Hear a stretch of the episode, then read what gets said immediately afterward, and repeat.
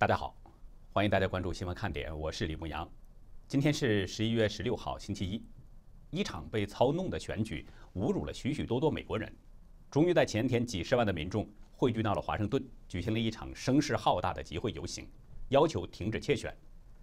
今天凌晨呢，川普突然推文说：“我赢了大选。”昨天他表示将发起重大诉讼，证明这场选举违宪。与此同时，拜登被脸书接连降级，标注的身份又变成了政治人物。这一系列的变化，可能心理上最不能接受的就是中共。连续两天，中共官媒对美国的骂声不断。不过呢，中共把火力是集中在了国务卿蓬佩奥的身上，言辞的激烈程度相当罕见。今天凌晨，川普总统在推特上只发了一句话：“我赢了大选。”这句话引起了许多人的关注，纷纷猜测川普团队针对大选舞弊的这个法律战可能有了一些进展。川普昨天表示，已经向宾州联邦法院提起诉讼，要求法官禁止认证拜登胜选。而最新的消息显示呢，川普团队和共和党的盟友已经在亚利桑那州提起了诉讼。前天，亚利桑那州完成了所有计票，官方结果显示，拜登是得到了一百六十七万两千零五十四票，川普得到了一百六十六万一千六百七十七票，两个人得票率相差百分之零点三。英文大纪元调查发现，在过去四十年美国大选当中，全美有十九个县总是把这个票投给获胜者。只要观察这些风向标线，就能预测白宫的下一位主人是谁。而今年这个大选，只有华盛顿克拉拉姆县选择了拜登，但是只有大约百分之三的差距，而其他十八个县都是以百分之十六的优势选择了川普。前天，副总统彭斯在弗吉尼亚州演讲当中表示，将与川普总统继续为选举的诚信和真实性而战斗，计划在白宫再干四年。他说：“我们将永不会停止为美国再次伟大而努力。”川普的私人律师朱利安尼昨天对福克斯表示，现在已经记录了足够多的非法选票，绰绰有余，足以反转关键摇摆州的选举结果。川普团队在步步为营向前推进，而拜登这一方则感觉像是每况愈下。今天有眼尖的网友发现，脸书又一次悄悄更改了拜登的身份说明，已经变成了政治人物。而在大选日之后呢，脸书一度把拜登是标注为当选人。但是随着大选舞弊黑幕越揭越多，脸书呢把拜登的身份又变成了预测当选人，而现在又调整成了政治人物，连降三级。不知道是不是 FB 开始转弯了？那不管是不是，都已经透露出拜登的情况似乎有些不妙。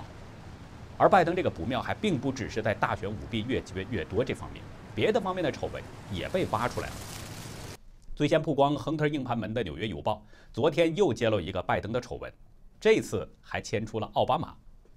二零一七年，拜登夫妻呢是成立了拜登癌症计划基金会，说是开发和推动治疗方案，加快对癌症的预防、检测、诊断、研究和护理。但成立的前两年，他们并没有把收到的任何捐款用在这个癌症研究方面，而是花了几百万美元聘用奥巴马的亲信。调查发现。拜登癌症基金会2017和2018财年收到了480万9619美元的捐款，但是工资总支出却高达307万零301美元。根据最新的联邦税务备案，这个机构的总裁格雷格里·西蒙在2018财年，也就是2018年的7月1号到2019年6月30号，他的个人收入是42万9850美元。西蒙是辉瑞公司的前高管。奥巴马时期白宫癌症工作组的负责人，他2017年财年的薪水是22万4539美元，但是2018年的基金会的收入几乎是翻了一番。另外呢，他们还雇佣了奥巴马时期癌症计划前幕僚长丹尼尔嘉年华，他在2018年拿走了25万8207美元。还有这个基金会第一年在会议上花了5万6738美元的会议费，差旅费是5万9356美元。第二年就更多了，差旅费是九万七千一百四十九美元，非盈利会议支出是七十四万两千九百五十三美元。查遍所有的数据表，没有看到他们给癌症机构发放的一分钱专项款。拜登的大儿子博拜登，二零一五年呢是因为脑瘤去世，拜登在两年后成立了这个基金会。但是联邦税务备案数据显示出，拜登并没有因为他的儿子之死而发善心。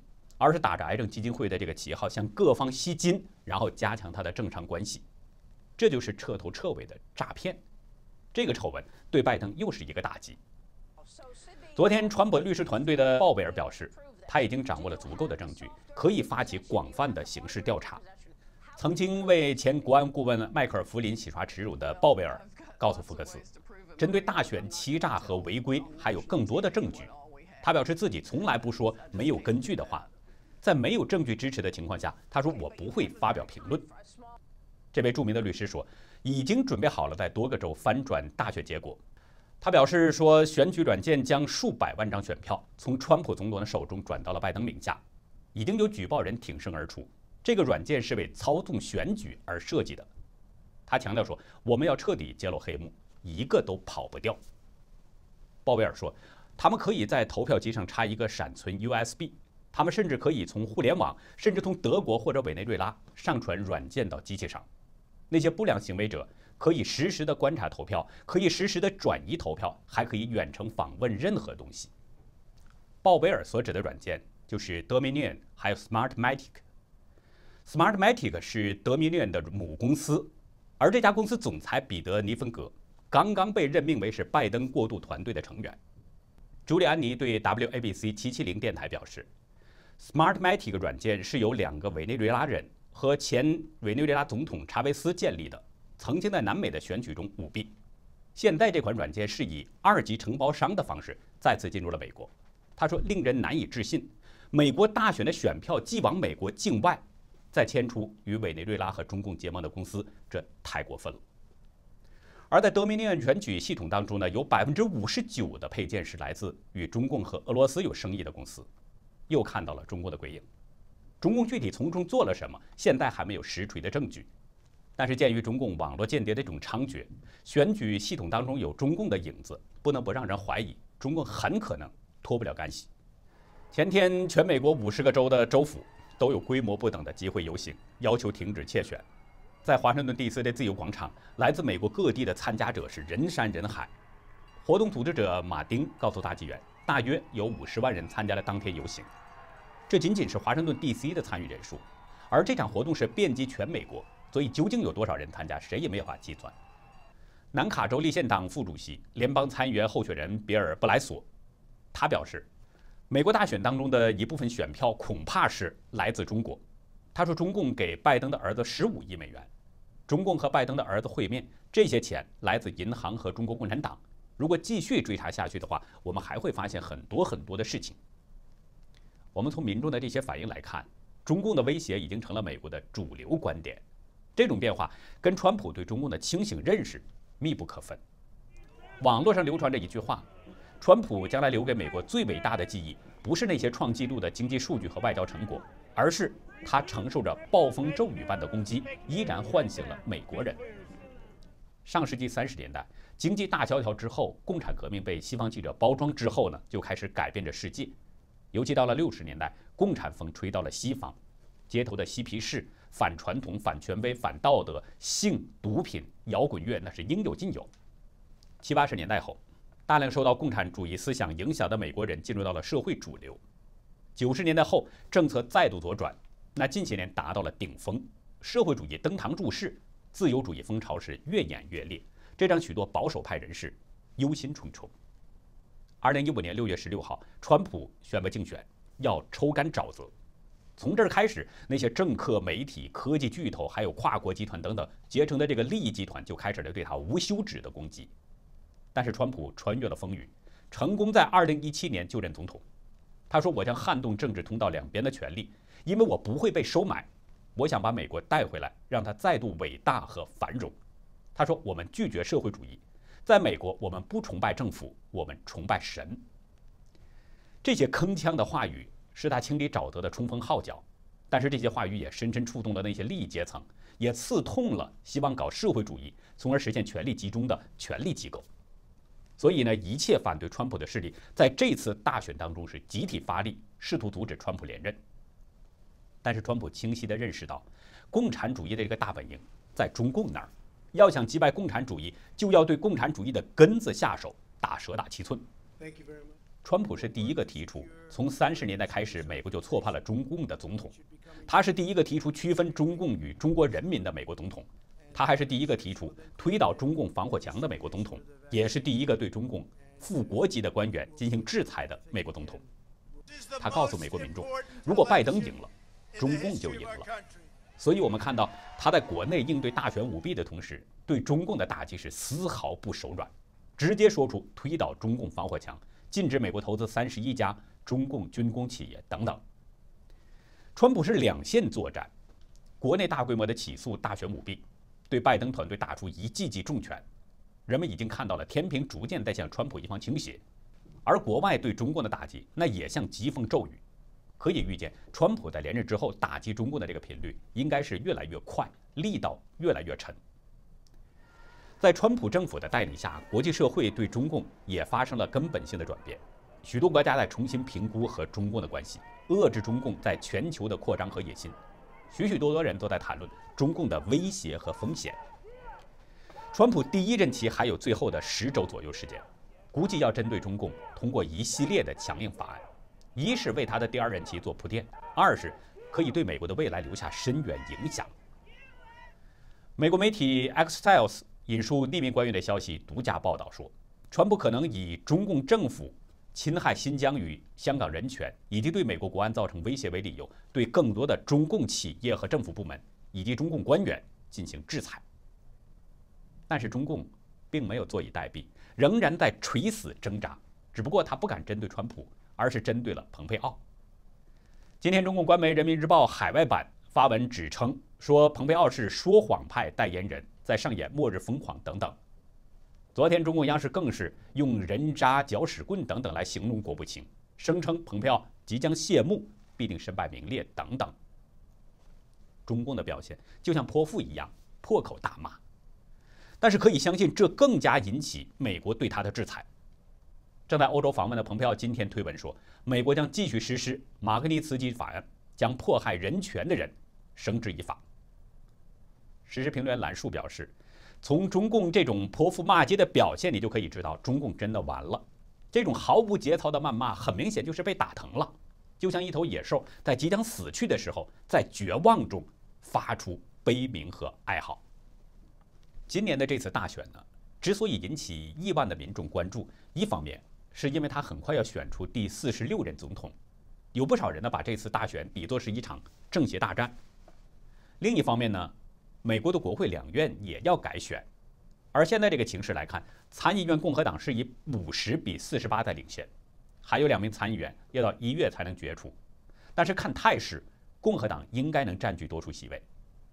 而众议院目前已经决出了四百二十二个席位，民主党是以二百一十九比二百零三领先。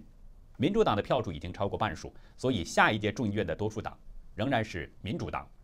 但是在剩下的这个十三个席位当中，共和党很可能会再进一步扩大席位。就是说，总体来看，在国会两院似乎出现了一股人们没有预料到的共和党红色浪潮。这种表现在州的参众两院选举当中表现也同样明显。从各方面来看，罗伯·梅库里都不应该赢得州众议院的席位。他的对手艾米丽·斯科波夫资金雄厚，而且他得到了教师工会、还有堕胎权组织以及一些气候变化组织的支持。斯科波夫呢，还支持民主党州长汤姆·沃尔夫对流行病的限制性的做法。他还拥有民调专家和大媒体认为的所需要胜出的一切，比如她是女性，她是进步派，竞选席位的地区人口结构在变化，人口在增长和变得富裕。但是。这样的条件让他输了近九个百分点，重复了上一次他输给共和党前众议院议长麦克图尔扎伊竞选时的那个相同的数字。还不止梅库里，在阿勒格尼河的另一边，一个同样富裕的郊区，德弗林罗宾逊以百分之五十三对百分之四十七的这个比例击败了民主党的州参议员帕姆艾维诺。在奥克蒙特，截止到上个周四的晚上。强大的民主党州众议院少数党领袖弗兰克·德莫迪以百分之四十八对百分之五十二是落后于共和党人卡利·德尔罗索。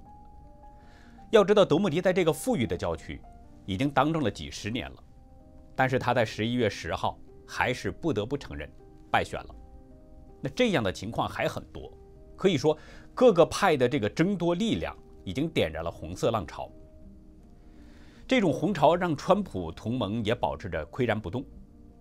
共和党在宾州不仅获得了更多的州众议院和州参议院的席位，还有超过百分之五十的机会赢得州内的两院席位。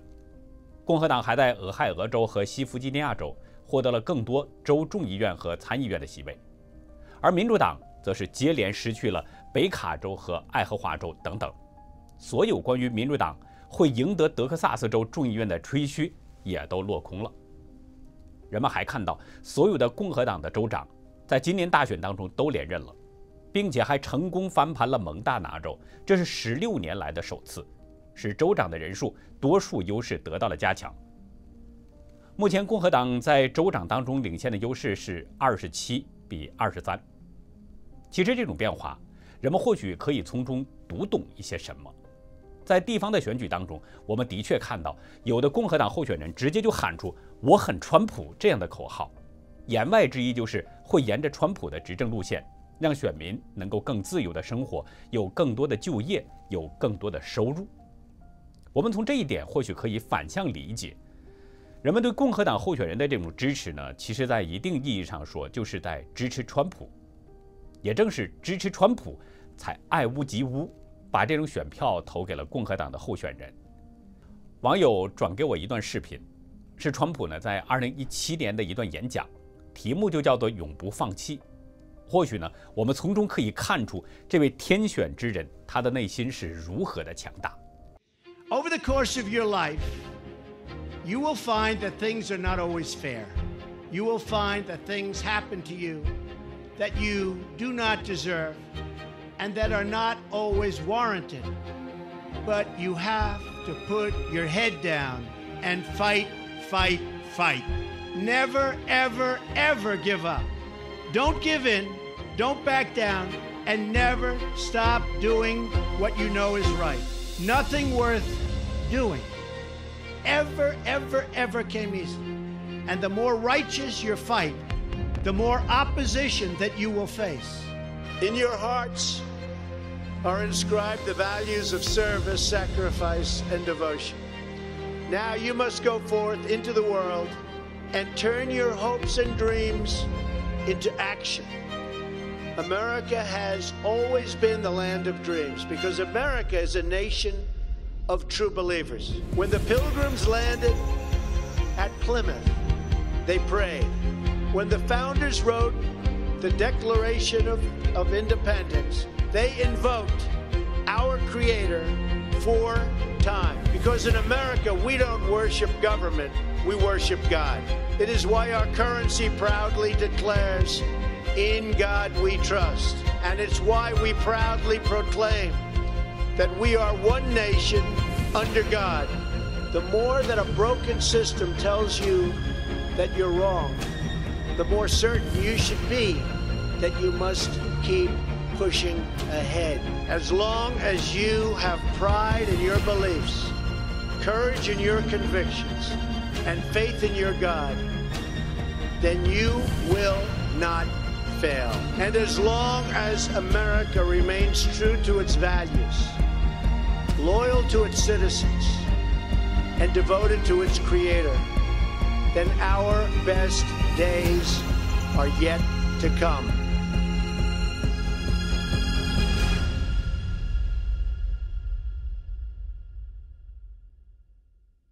大选的结果现在还是很难说花落谁家。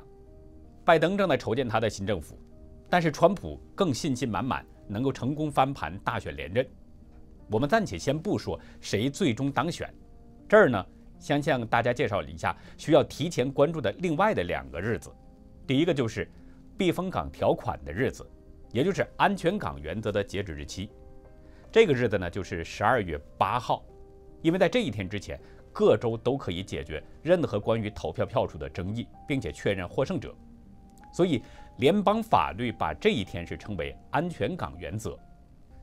根据选举团制度，如果一个州在十二月八号之前没有最终确定票数的话，那么国会就不再接受这个州的投票结果。所以，各个州必须在这一天之前要最终解决有关选举团队和选举人的任何争议。这就需要我们格外的关注。那六个还没有最终大选结果的州。目前已经有四个州呢被川普团队告上了法院，另外两个州呢，一个是已经重新计票，但是川普阵营认为仍然在舞弊，另一个已经被要求重新计票。我们需要关注这几个州在十二月八号之前是不是能出来这个最终的结果。第二个需要关注的日子呢，就是明年的一月六号了。当天下午一点呢，美国国会将在华盛顿要召开一个会议，就是清点选举人票。并且宣布获胜者。如果最终的结果是没有候选人赢得过半数的选举人票，那么根据宪法第十二修正案，触发权宜选举，将由众议院选出下一任总统。一周一票，拿到二十六票就是新任的总统。而副总统呢，则是由参议院一人一票选出，一共一百票，拿到五十一票的就成为新任的副总统。那这样一来，就有一种可能存在了，就是。可能会选出来的总统与副总统两个人是来自不同的党派，所以这两天都是需要我们格外关注的日子。那好，以上就是今天节目的内容。如果您喜欢新闻看点，请别忘记点赞、订阅，并且分享给您的亲人和朋友。感谢您的收看，再会。